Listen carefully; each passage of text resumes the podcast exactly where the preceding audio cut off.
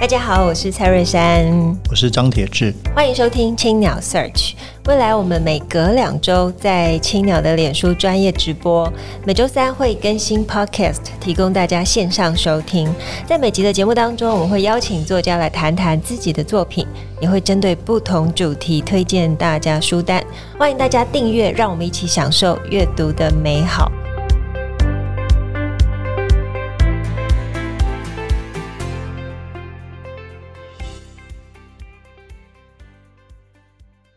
各位听众朋友，大家好，我是蔡瑞珊，我是张铁志，欢迎收听青鸟 Search。今天是节目第一百零六集，然后我们很荣幸邀请到《学美之旅》的作者俞国华来跟我们分享他的新书，也谈用心看见美生活与诗境的美学。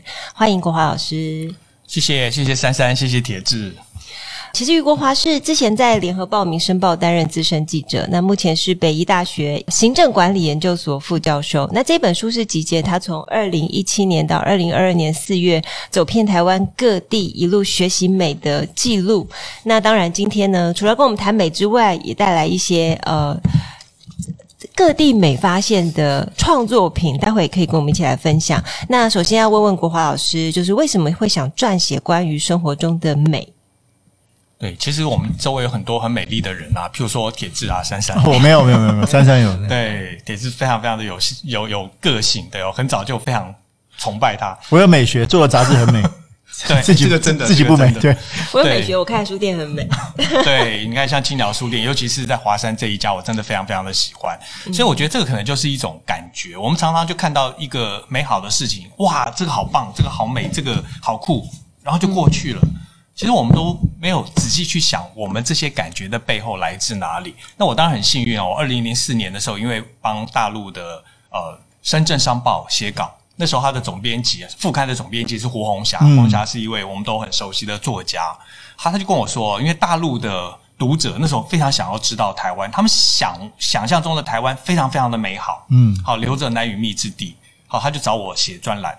那我那时候每个礼拜帮他们写一篇，那写台北城记。对我来说，这是一个责任啊，就是我们要把台湾的美好去跟大陆的朋友分享。对对对，对，所以每个礼拜写一篇，虽然工作压力很大，可是我那时候写的很开心。每一篇大概都一千两百字，我写了四年，那就找各种各样的题材。为了那个专栏，所以我会在台北哦，大街小巷，甚至台北的近郊跑。那后来也包括整个台湾。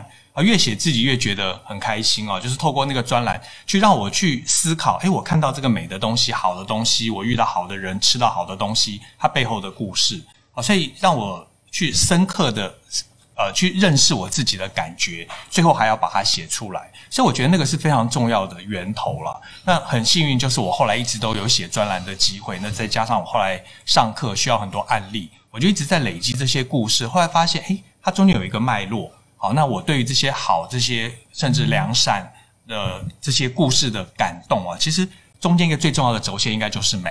嗯，为为什么？因为我的意思说，我觉得呃，因为国华写这个这些写了很多台湾不同的，像你刚刚说的文化的故事，嗯，很多很迷人的故事，从甚至有跟现在比如说地方创生什么都有很密切的关系。为什么会以美作为那个叙事的主轴？OK，我觉得你谈的很广。嗯、是，那因为呃。铁志是我们台湾最重要的文化评论家，哈，那所以非常的清楚，就是我们常常在谈文化的时候，我们是很理智的在谈，对，谈文化政策，或者是我们在评论食物、建筑、空间设计，我们是很理智的在谈。那我们现在台湾呢，我们把美学这两个字哦，广泛的使用，当做是一种美学的形式或者是风格。嗯，比如说我就看过了，我们家附近有一个建案，然后在推出的时候，它上面写国际美学，我看这四个字，我就一直在想，这什么意思？它应该讲的是一种放诸四海皆准的美感吧，我猜测。好，那其实我们对于美学这个感，这个这个两个字的感觉，好，来自这两个字面的意思，就是那个美，就是漂亮，就是好，一种单向的。对。但事实上，美学真正在谈的事情是我们的感觉，我们的感受。所以，当我们对一个事情有了感受，然后我们自己在回顾那个感受。然后它可能会累积，会不断的累加，它会越来越丰富。那个过程让我们自己想到就觉得很愉快、很美好。那其实就是一种美的感觉。所以有的时候就美啊跟善良啊其实分不开。就是我们有时候想到一个人做了很善良的事情，嗯、然后你想到他的那个表情，你想到他做的事情，你会觉得好温暖哦。怎么会有这样子的人？好，那最后其实也是一种美感。是。嗯所以，这样你提到了审美的过程是从刺激、知觉跟反应，嗯，这三个阶段是你怎么思考而成的？哦，这个其实啊，这个是在那个呃审美心呃文艺心理学或审美心理学里面，大概都是这样谈。这其实是一个心理的正常的过程，嗯，就是我们看到一个东西，譬如说好比这只杯子吧，一只杯子放在我们面前，我们先看到了一只杯子。哎，我们有时候看到就过去了，嗯，好，这个就是有刺激之后就结束了。那这个其实非常动物性的反应，嗯，好，那譬如说我们看到一只小狗啊，我们给它一个很好吃的饼干，它立刻就吃了，好，这个就是很直觉的反应。那可是这中间我们应该要经过一个过程，就是去认识它，去知觉它。好，那这个杯子我们拿在手上，我们去看，跟我们过去的经验，或者是跟我们的呃使用的习惯跟感官做结合之后，我们可能会产生一种新的不同的感觉。它可能是一只很寻常的杯子，可是我们可能在里面想到了我们小时候可能在。外婆家用过的杯子，或是我们曾经在什么地方看过的杯子，好，那个感觉会越来越丰富。最后，这个杯子的意义已经不只是这个物的本身，而是它跟我产生了新的关系。好，那所以，呃，一个东西啊，就是我们在接受看到它的时候，它是一个刺激，它必须要经过一个知觉的过程之后，最后才会产生一个新的反应。那个反应是一个呃，最后我们跟这个杯子啊，就是我们观观赏的这个物件已经融合为一的一种感觉。嗯，我觉得这种思索的过程很有意义哦，因为像我自己在呃，不管是开书店，然后我也读了就是很多关于美学的书，我发现台湾对于论述呃日本论述美学的书是非常着迷的，但台湾的美学好像他们有一个刻板印象，比方说最近开始延呃延伸像从字体的美学啊，或者是在地的台味的美学啊，或者是地方美学等等，但这本书很棒。它没有，你没有这些呃，大家所谓的刻板印象，你反而是从你自己走遍全台湾的各个哦、尤其是书里一打开的第一页的就是一个地图，就是你从台湾走到呃国际间，然后你去看看到底你认为的美学是什么？哦，我觉得这个还还蛮棒。那你怎么看待台湾的美学？跟我刚刚提到的，不管是日本美学或者是呃其他外来观点的差异呢？是。这个哦，这个就好像我们常常很喜欢用一些名词做结论哦，比如说这个我们铁子我们在写文章的时候，有时候也会经常在哎后现代好像就包含了所有的事情，可是我们从来就没有把它说清楚。美学更是严重啊，我们好像谈到最后美学，好像我们谈什么事情都是教育，那美学到底是什么？好，那到底我们要怎么样去认知它？好像譬如说我们走进青鸟的空间，我们说啊，它会让我感觉很舒服，是因为它提供了我一个生活美学。嗯，然后嘞结案了，对，那。到底青鸟给我舒服的原因是什么？就是花了这么多心思营造这个空间，到底是什么因素，或者是我跟它的什么对应，让我感觉到舒服？我觉得其实我们要去深究这个部分，好，就是深深究到美学的核心，而不是停留在这个字的表面。好，我们从来就没有去了解我们是怎么样去感受这个世界，然后哦，这就是美学，我们就把它结案了。所以这本书其实我在做的是这样的事情，就一个一个的去思考我自己在这边感觉到好是什么原因。是什么因素让我自己感觉到好？可是有的时候需要很长的时间，譬如说这里面好多访谈呢，我大概都要两三个钟头以上，就一直在跟对方聊。好，我要抓到那种真正让我觉得感觉很好的那个核心的因素是什么？有时候那种感觉很直接，可是要去把那个感觉很准确的描述出来，其实常常很困难。不过我觉得，嗯，对你来说，对啊，感觉上是。不这么困难啊，因为因为国华，我觉得他的经历很特别。一方面是这个资深的记者，所以非常从从报道、采访、记录；二方面现在又是在学术界，所以对于理论，所以这个书其实是结合两种。我觉得一些理论性的反思，跟实际上台湾各地的很深刻的细腻的观察，难怪是一本畅销书。我之前排行榜上高挂。讲那么多，我们来讲几个故事吧，让可能还没看过这个书的听众可以更理解。包括说，你今天带了几个东西，可不可以跟我们分享一下？尤其在直播的观众，讲一下他们背后的故事。好，我先拿第一个是黑纤米嘛，它是来自台东的产地哦，带了两个，它的米是黑色的，先跟我们解释一下。对，这个刚好就是今天哦，就因为我到处去拜访这些人，所以家里持续都会有他们的产品哦。那今天就临时出门就带了几样。那黑纤米其实是来自池上最高的一片田，那片田已经荒废了好多年。那那个小罗就是这对呃种黑纤米的夫妻。然后他们本来都在上海大陆工作，他们看到大陆市场对于那种高级米的需求，你再大的量都喂不饱他们，然后再贵的米都会有人买，他们就觉得我们池上的米那么好，为什么不能卖到大陆来？哦，因为这个原因，所以他们从上海回到了池上，然后就开始种米，然后他们种的是这个非常特殊的品种黑纤米。那黑纤米刚好是小罗夫妻的太太啊范逸仙他爸爸的专利品种。所以台湾真的是非常厉害哦，就刚好那天时地利人和，他们就在池上最高的地方开始种米。那个地方以前叫做白毛寮，嗯，啊，那是一个旧的地名。那呃，小罗的爸爸以前是村长，他当年呢就经过了公民决议，改名叫做振兴村啊。可是改名叫振兴村之后呢，他就开始没落了，人口就开始外移。可是因为这个黑秈米的关系啊，所以现在人口又聚集回来，然后他们的气作已经越来越多，所以这个黑秈米改变了一个村子的命运。那当然，这个米其实他们送到国外去参加 ITQI 比赛啊，就是一个全世界的啊食品风味比赛，然后有得奖，所以它其实是一个黑色的呃营养的米哦，它跟我们一般吃的白米不一样。然后现在黑色食物都被认为是花青素多嘛，是是营养的食物，是呃现在最流行的这种。抗癌的食物啊，所以其实大家也开始就接受，这是看起来跟我们传统白米不一样的鲜米。嗯嗯，下一个，下一个，这个是日晒可可面哦，好特别哦，色的面可可面，啊、好特别。这个这个是我我自己非常非常感动的那个故事啊。那今年二零二二年呢，我上半年开始去认识潮州哦。那我认识潮州的开始是因为龙应台的书《大武山下》，那然后还有我好朋友呃台湾好基金会在。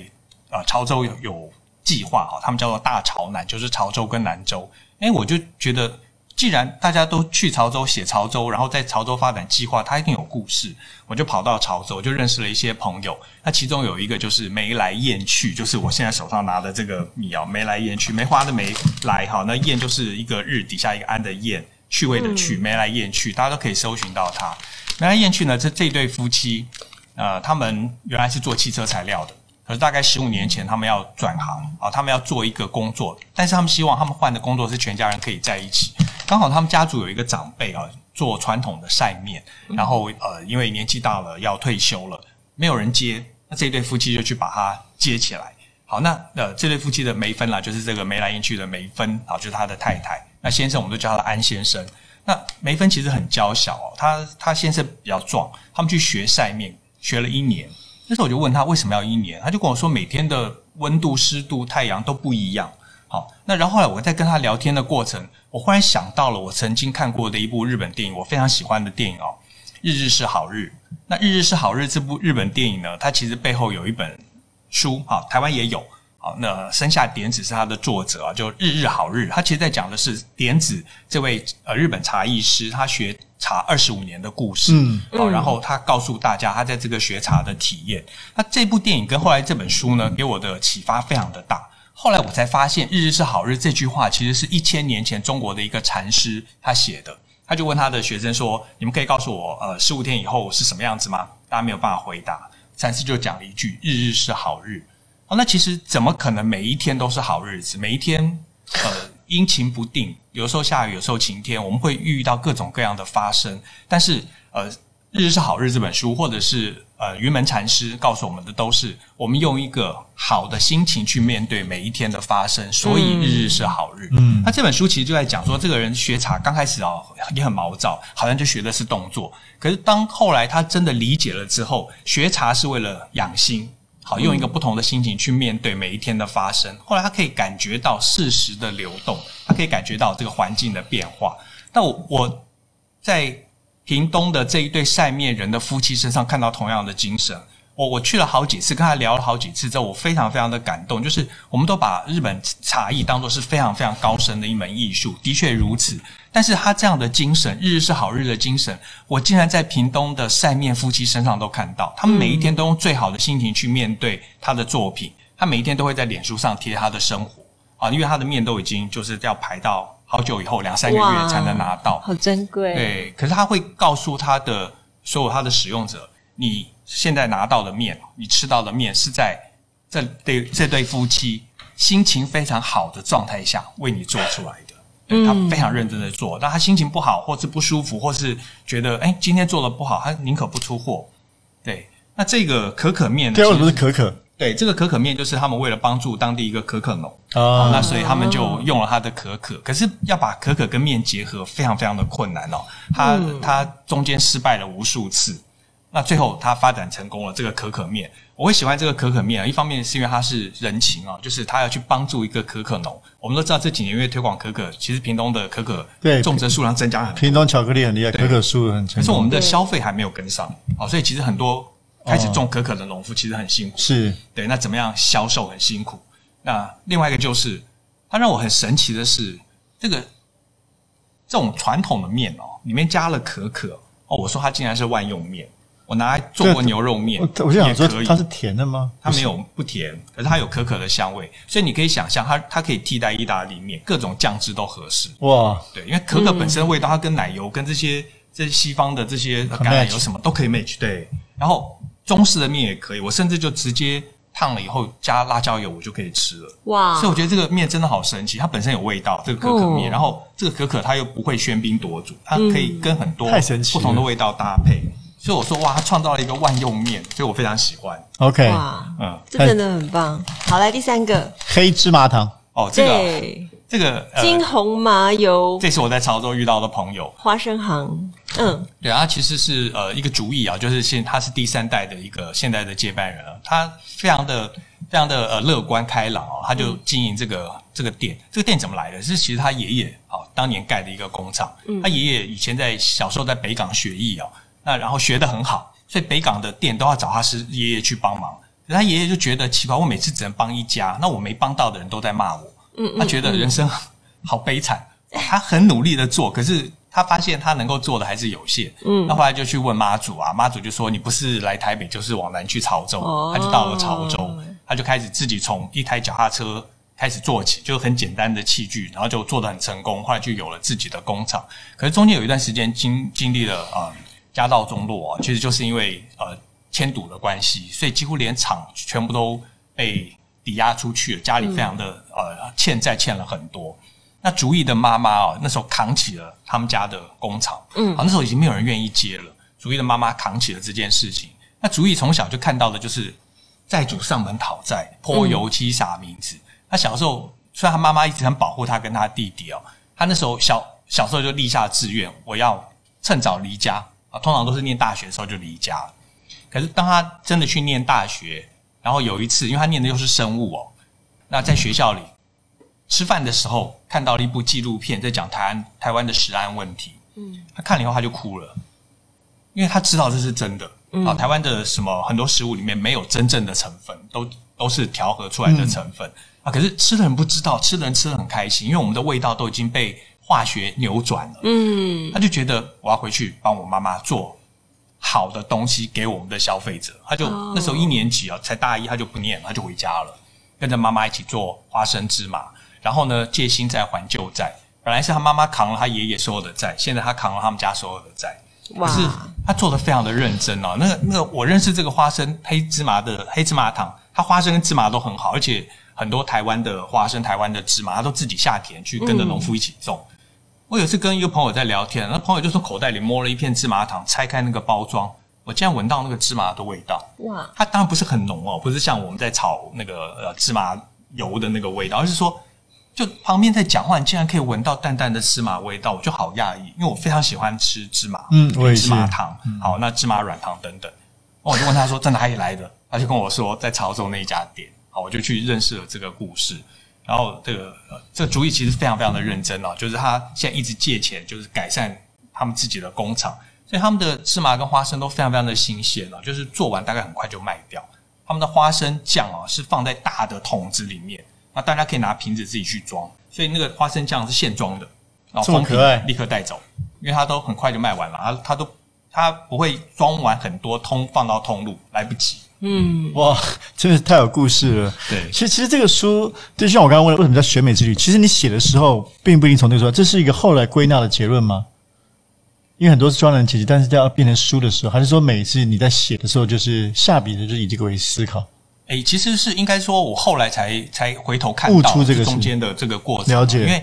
呃，我我本来这本书啊是希望谈的是文化创意产业。对啊，对啊，这是你过去的那个。对，因为我在讲的是说文化创意产业，我们过去其实花了很多的时间，包括政府，包括我们民间，我们的确看到改变，产业的改变，但是是那个生产端、供应端在改变啊。比如说我们现在有非常好的设计，好，非常越来越蓬勃的设计产业，可是我们也都发现消费端没有跟上，就是大家对于去消费这些好的东西，其实没有真的去理解啊，它对我们的好处。那所以我在想，我们文化创意产业的下一步哦，应该是要走消费端。好，我其实我们大家都知道这件事情，嗯、可是怎么走，就是要唤醒大家对于美好生活的想象。嗯，我们的消费是为了追逐我们自己啊内在精神的提升。那它不见得贵，可是我们在消费的过程里面，我们要去知道找到我们自己喜欢的，要真心去感动它。所以我本来要谈的是美美产业。美美就是美别人之美啦，就是我们对于我们用的东西，我们要去有感觉的去让自己愉快。可是后来觉得，其实，在写这些东西的时候，其实我写的比较多是我自己的感受啊。啊，所以后来我觉得，我们应该从这里开始哦，每一个人都应该经历一个学美的过程，才有办法走到美美产业。所以下一本就是美美产业了。嗯，还不知道能不能写到美美产业。可是我觉得，在这个过程里面，所以我我到后来发现。美这个学习啊，它是一个永无止境之路，因为我们的境界会提升。那然后我们也不是越追求越豪华，或者是越越都是名牌，或者是呃奢华，而是说我们到最后会有自己的喜好，是会找到自己对应世界的方法。所以那个不一定是一定要高价，或者是奢华，或者是跟着别人走，而是我们会找到一个自己的方式。然后我们在我们自己面对这个社会、这个世界、这个美的感受里面，我们自己可以得到愉悦。嗯，那哦，我们也想请国华跟我们分享一下，就对美有这么多的领悟跟感想。那你最近在读什么书呢？我最近在读一本书哦，这个今天特别有特别有带来这本书啊，是时间的秩序。哇，对，因为因为我因为我自己念的是理工科，我是学航空工程，所以我对于物理啊非常非常的喜欢。嗯，那这本书会吸引我，是因为他在谈时间。那其实。我我发现我我们对时间的理解啊，那跟我过去在念工程的时候完全不一样。我们在念工程的时候，很多物理的公式里面一定都有时间，时间是一个固定存在的，它就是一个最基本的量。可是现在我发现，量子力学的学者在研究的时间，跟我们想象中的时间已经完全不一样。那譬如说这一次二零二二年的诺贝尔物理学奖，又是三位量子力学的专家得奖哦。那我觉得我们。跟着他们的研究，我们可能要用不同的角度来看时间啊。譬如说，呃，《时间的次序》这本书，它是一个意大利的科学家哦，卡罗罗维里的书。他其实在在讲从量子力学的角度来看时间啊，这个真的改变我对时间的认知。嗯，比如说他说时间具有粒子性，它可以找到最小最小最小的时间单元，就好像我们讲原子一样。好，十的负四十四次方，呃，一秒的十的负四十四方分之一。好，这是一个最小最小的时间单元，在这个时间单元之下没有时间。这我从来没有想过，时间可以切割到一个很小之后，你底下什么都没有。然后在讲的是，他讲说时间的呃延续，好，譬如说时间往前发展，为什么？然后我们对于过去，我们透过记忆啊去呃累积过去我们所有经过的事情。所以他在讲说，我们每一个人啊都在创造自己的故事。好，那过去时间所有经历的事情留在我们的大脑里面，组合成为当下的自己。然后其实现在是不存在的。我们现在所有的显现都是过去的累积啊，在我们讲话的瞬间，现在就已经过去了。所以我觉得这本这本书很很有趣，就是它让我们发现很多事情其实结合在一起的。譬如说，他说我们所有的时间其实都是在处理现在的改变，它就是一个不断的改变。然后跟我们在看天能那个电影又很很相关，时间能不能倒着走？对，好，比如他这本书里面有提到热力学啊，熵的那个定义。好，那这个。这让我更更觉得，就是我我在写那个学美之旅，我们在讲美，美是一种累积的感受。我们对每一个感受，其实都是单独的去感受它。嗯，但是我们对于很多感受，如果一直不断的累积啊，这其实在增加我们对世界的认知。这就好像这本书啊，时间的次序在讲的，所有的时间到最后转变成记忆，变成我们个人的故事。所以我觉得这就好漂亮。冥冥中这两件事情又相关了，学美之旅跟时间的次序，好像我做的事情是一致的。我刚刚正想问这个事情，就是说这样一个关于量子力学跟你在写这个学美之旅如何相关起来，所以你刚刚已经给了一个很好的解答了，真的是非常棒。这这是新书吗？这是新书啊，呃，应该算新吧。这个就这一两年，我刚买没多久。哦哦哦，我看一下，那那那，那一般人看得懂吗？二零二二年二刷。对，我刚我刚也在想，这样我看得懂吗？如果我没有物理学的基础。可以啊，因为他他写的非常的浅显，可是要懂得他真正背后的那些道理就，就就比较难。可是我觉得他给我们很多新的对于时间的观念，譬如说时间就是它有粒子性，这是我们从来没有想过。嗯，好，我们非常谢谢呃于国华老师今天的分享《学美之旅》这部作品，呃，希望书中内容可以培育每一位读者的生活美学思维，让每个人都有一双随时随地可以发现美的眼睛。其实进到青鸟书店就可以啊。那我们今天节目就进行到这边，非常感谢大家收听青鸟 Search，本集也感谢正成集团赞助器材。如果大家喜欢节目的话，可以在 SoundOn Spotify 跟 Apple Podcast 上面订阅节目，留言回馈给我们五颗星。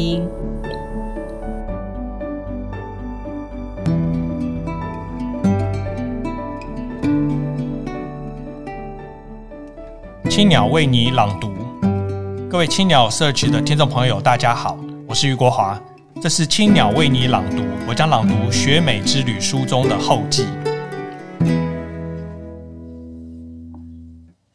选美旅程是一段又一段的旅程连结，严格意义的终点是我人生旅程的结束。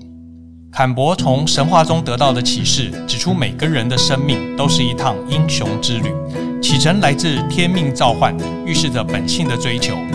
人必须面对自我，才能展开超越自我的旅程，离开日常生活的冒险。如果意志坚定，勇往直前，将会得到各方助力，抵达最后的启蒙。历险归来，战利品是超越过去的自我。如同禅家所言，生活就是穿衣吃饭。英雄的出发前和回归后，同样穿衣吃饭。却是不同的况味和境界。这本书依循着启程、启蒙、回归的结构发展，终于到了回归的终章。我不敢说熟悉坎伯英雄之旅，更不敢自夸理解美学。但坎伯对于单一神话的诠释，让我重新领悟了审美与自我发展的关系。我们的审美过程，如同孤独上路的英雄，进入意识的荒原，面对审美的危机。借由生命力量的启动，带着美感了悟的愉悦，走出迷雾。审美历程就是生命发展的写照。透过审美历程的累积，我们得以拥有更多的经验和智慧，面对真实的人生。感谢过去二十年在寻美过程中每一位启发我的老师和朋友，更感谢每一位接受我访问的先进，往往长达数小时的对话，给我无比的耐心和包容。让我能够从对谈的话语、周遭的气氛之中，透过自己内在的探索，理解你们美好的心灵花园。经由这些访谈和学习，我逐渐理解审美的本质。美感来自个人的生命情怀与生命境界，以相应之心应对于世界的感悟。美不需要汲汲营营的追求，美既不存在，又无所不在。审美的关键在于是否准备好去感受。天地处处有大美，用心得见。今天的分享就到这边，我是余国华，欢迎大家阅读《学美之旅》这本书，也谢谢大家今天的聆呃聆听。最后重来一次，终于要结束的时候，好，今天的分享就到这边，我是余国华，欢迎大家阅读《学美之旅》这本书，也谢谢大家的聆听。